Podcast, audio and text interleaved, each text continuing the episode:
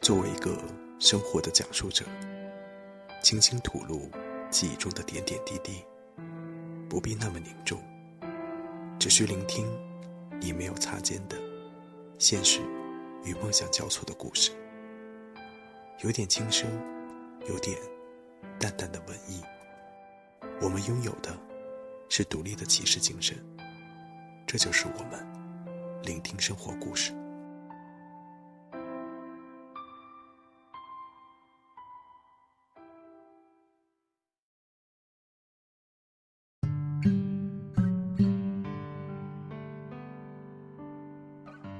聆听们，晚上好，让我们继续安妮宝贝的成人游戏。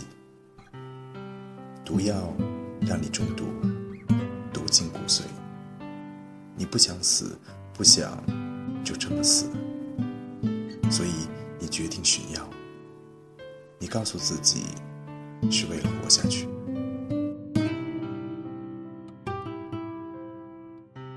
列车员开始提醒进站。他从座位底下拉出登山背包，穿上黑色挡风外套，戴上羊毛帽子，独自在深夜抵达陌生小城的车站。他投诉 Ray 的家里，Ray 安排开车过来接他。走出月台，人迹荒芜。这本不是旅行季节，没有外省人的踪迹。他看到一个男子站在树下抽烟，虽然夜色浓重，但那张俊美的面容依然在闪烁出光泽般的对人发出声音。发白褪色牛仔裤、球鞋、羽绒服，说不出的蔫蔫糟糟，神情萎顿，眼圈下面都是暗的，只是眼神是活的，那里有汩汩流动的水源。他朝他走过去，他知道这是在等他的人。他说：“我是 C，走吧。”他跟他走向一辆灰尘仆仆的破旧小车，他坐在后排。他发动了车子。他说：“你知道吧？从火车站到家里有很长时间，大概有两个小时的车程。”那边靠近忘川石窟风景区，离城区却很远。他说：“我知道。”一路沉默，车子在深夜空旷的车道迂回行驶。他心想：如果他只是一个本地中年男子，寻常司机模样，他还会不会这样镇定？他的普通话发音很标准。他说。你从哪里过来？他说：“北京。”我辞了工作，暂时有时间来这里玩。Z 是我表哥。他问：“你打算待多久？”他漫不经心地回答：“二十天了，再过一星期，差不多要回去。”他看到他的侧脸，他的鼻梁、嘴唇。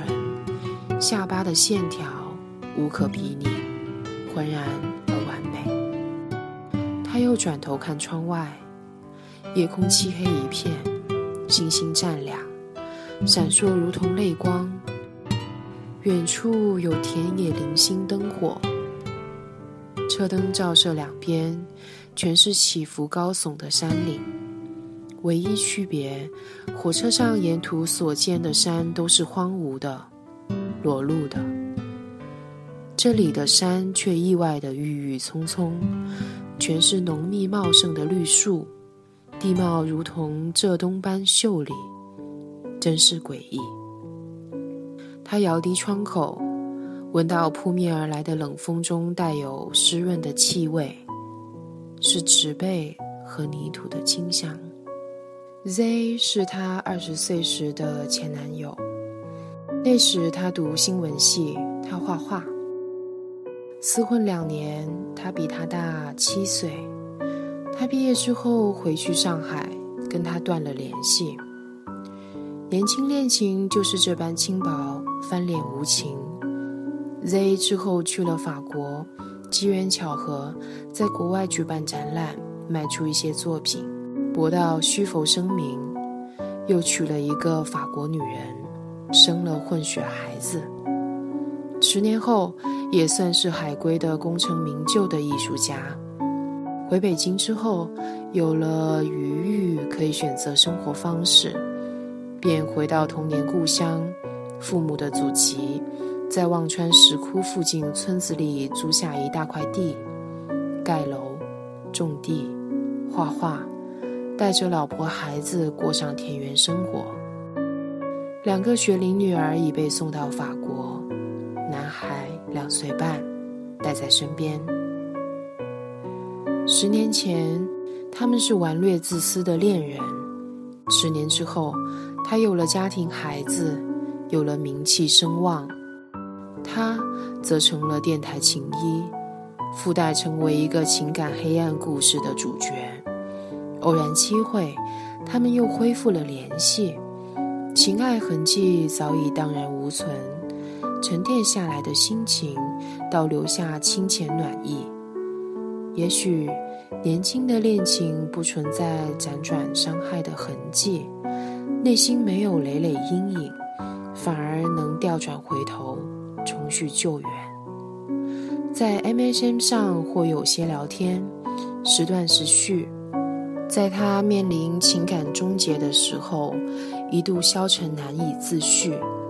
他说：“你不如来看看忘川石窟，出门走走。”可以来我家里做客，见见我的妻子和孩子。他接受了这个邀请，这也是他唯一可以采取的方式。Z 依旧穿着旧日的灯芯绒裤子、细格纹布衬衫，但已成为略带松弛姿态的男子。也许跟喝酒有关。他说：“每天清晨醒来，第一件事情是走进厨房，打开储存室的门，取出一罐啤酒，打开痛饮。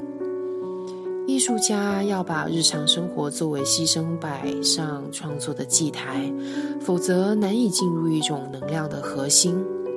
他见过他的画作，他热衷宏大的形式化的概念性主题，对政治和结构有强烈兴趣。”这和他个性里某部分的无趣和平庸是成对应的。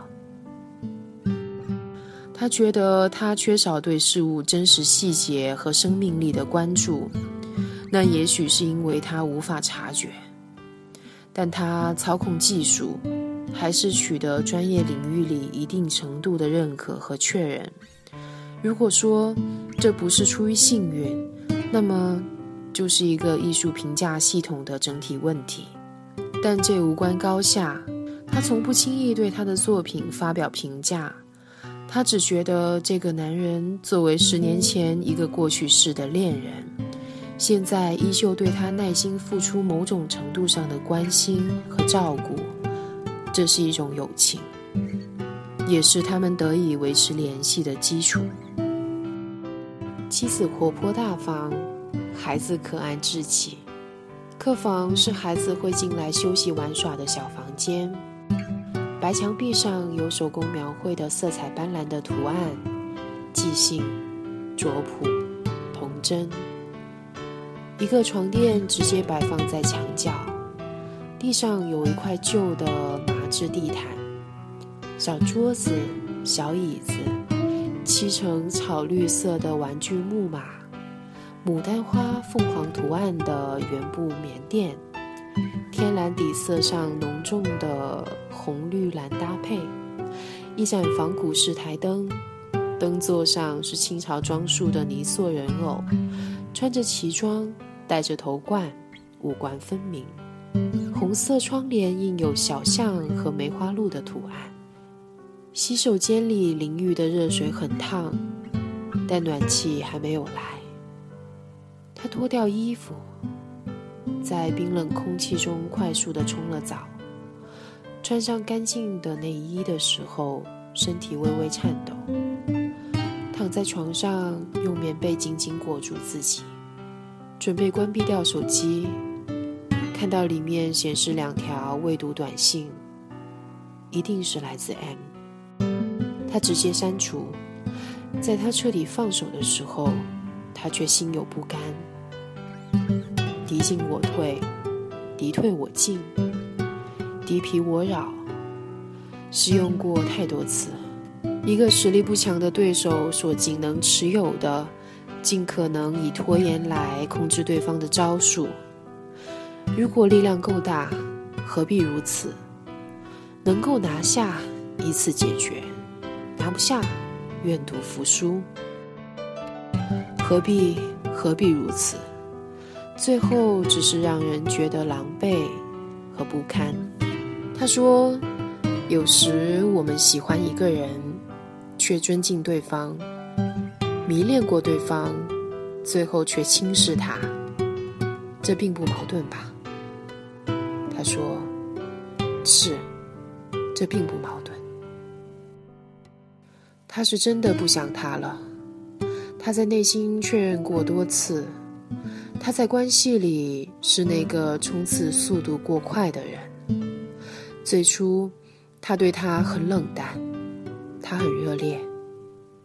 慢慢，他开始依恋他，他对他很冷淡。”如此反复纠缠，最终他一下子就冲到了前面。他想拉住他，却不再可能。他感觉到新的过程逐步清澈、沉静、安定、干净的过程，仿佛是在某个秋天的黄昏，乘坐的出租车经过河上的大桥，下班高峰。车子拥堵，行进缓慢。他长时间凝望窗外的暮色，以及那条河流在薄暮和余光之下的形状。河边有柳树，有孩子，有一群鸽子飞过。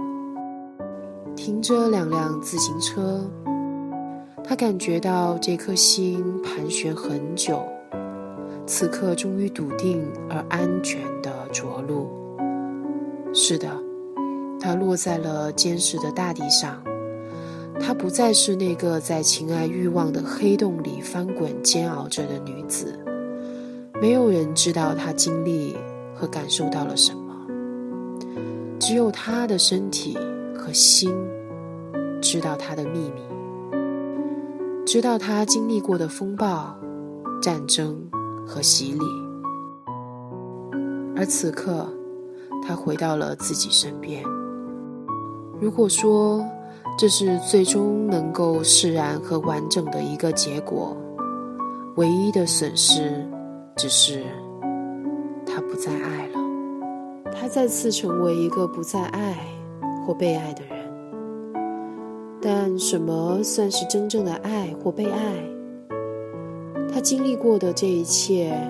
最终看起来更接近是一场游戏或者耍弄，没有善良、宽悯、付出、牺牲、照顾、呵护、温暖、承诺、未来，只有反复的谎言、模棱两可、回避、退却、拖延、冷战、欲望、占有。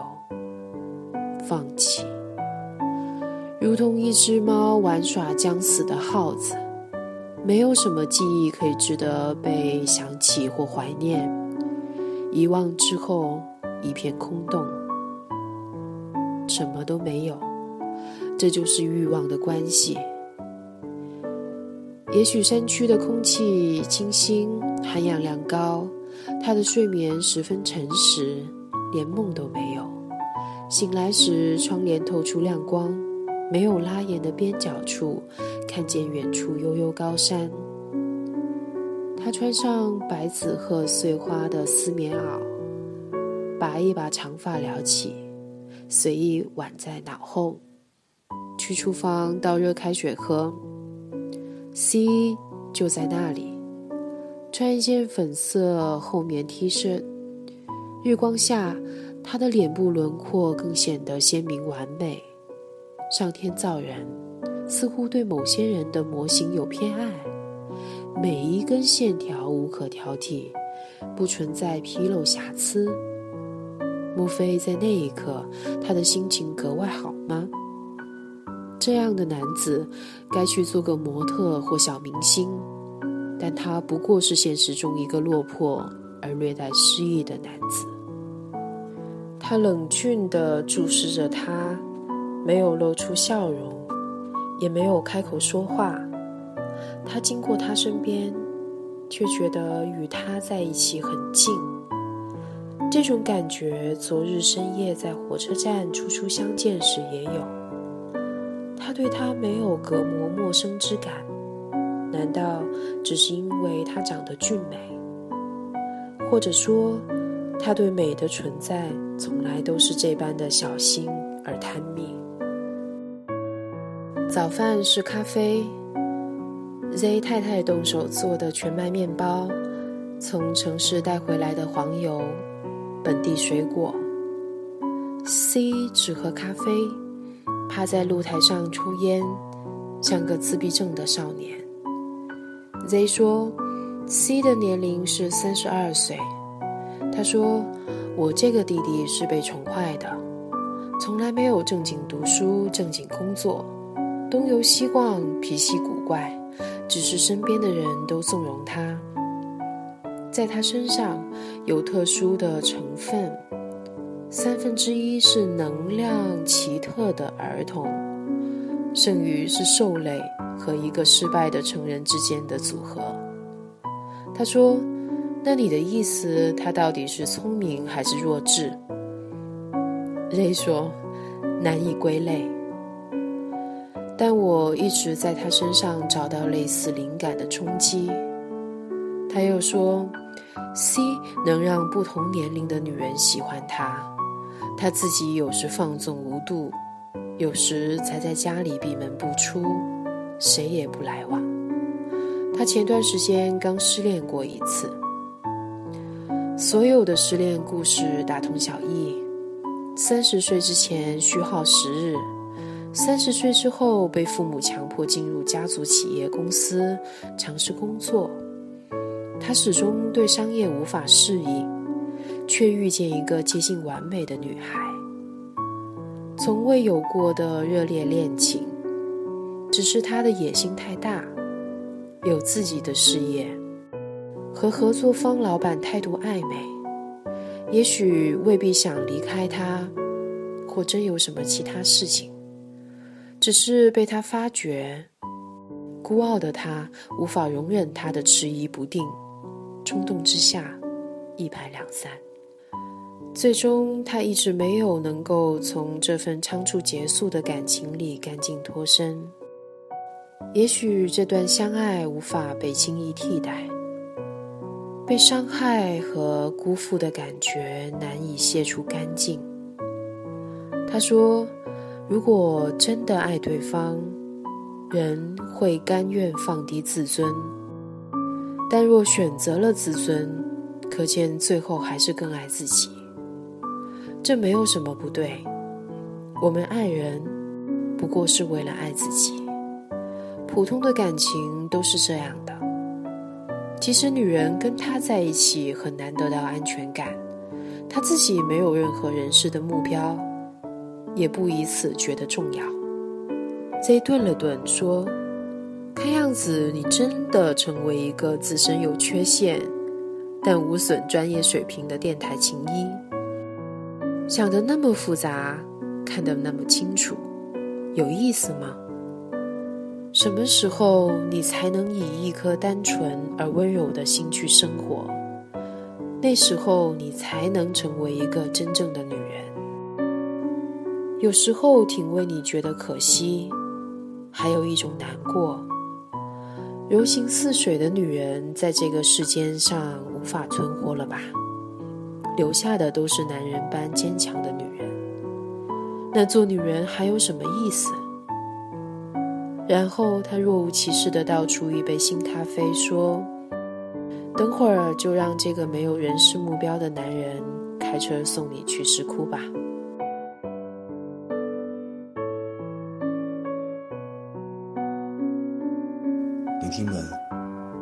是否曾经需要呢？或安静，或急躁，或彷徨。药总会寻到的。其实你早就知道，就在你心中，从平静到波澜，再回归平静，如同这首歌一般。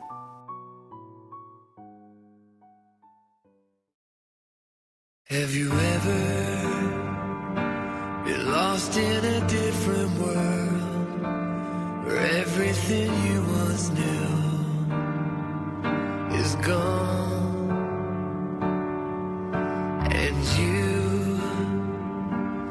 find yourself powerless with everything that exists?